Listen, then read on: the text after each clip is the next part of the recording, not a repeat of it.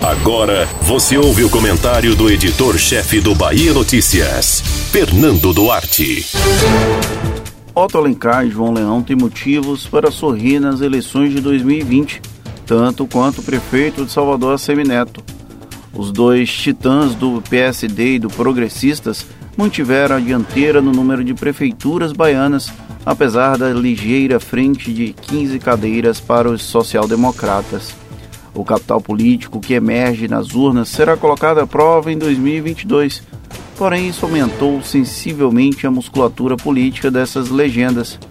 Vamos ver como os dois caciques vão se comportar. Enquanto o PSD e progressistas controlam 199 prefeituras, o PT, partido do governador Rui Costa, tem menos de um sexto desses comandos, ainda que os petistas possam ampliar esse número caso confirmem a vitória de Zé Neto em Feira de Santana ou Zé Raimundo em Vitória da Conquista.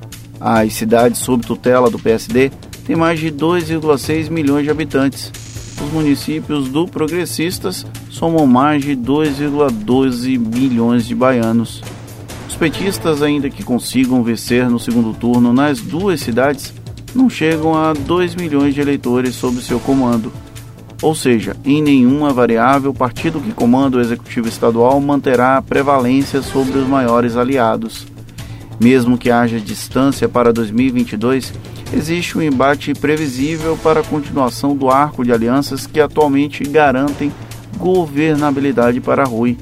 As próximas eleições gerais terão apenas três vagas na majoritária e será preciso uma arrumação de forças para fazer com que PSD e progressistas não deixem esse arco de alianças, e ambos detêm uma vaga cada, Otto como senador e Leão na vice-governadoria. A presidência da Assembleia Legislativa da Bahia caminha para ser o prelúdio dessa disputa. O Progressistas controla a casa com Nelson Leal e busca tensionar para seguir com o posto. Há um acordo com o PSD para a sucessão, que não caminha a ser levado a cabo e Rui terá que ser acionado como bombeiro para evitar uma batalha antecipada entre os titãs. A depender de como essa crise for contornada, a paz pode reinar por mais tempo no grupo. Se na base aliada de Rui existe mais de um protagonista, do lado de Assemineto, o DEM reina com maior tranquilidade. Mesmo que tenha tido um resultado positivo em apenas 39 cidades, os democratas conquistaram o maior colégio eleitoral da Bahia, com Bruno Reis, em Salvador, e cidades médias importantes, a exemplo de Barreiras e Teixeira de Freitas. O partido tem o maior número de baianos sob seu comando atualmente. Ou seja, a Semineto assume de vez o papel de jogador relevante na cena política estadual. A poeira das urnas não baixou. Ainda falta o embate entre PT e MDB nos dois maiores colégios eleitorais do interior.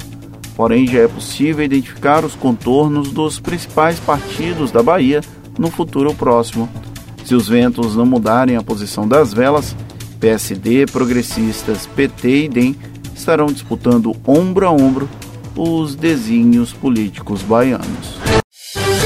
Você ouviu o comentário do editor-chefe do Bahia Notícias, Fernando Duarte.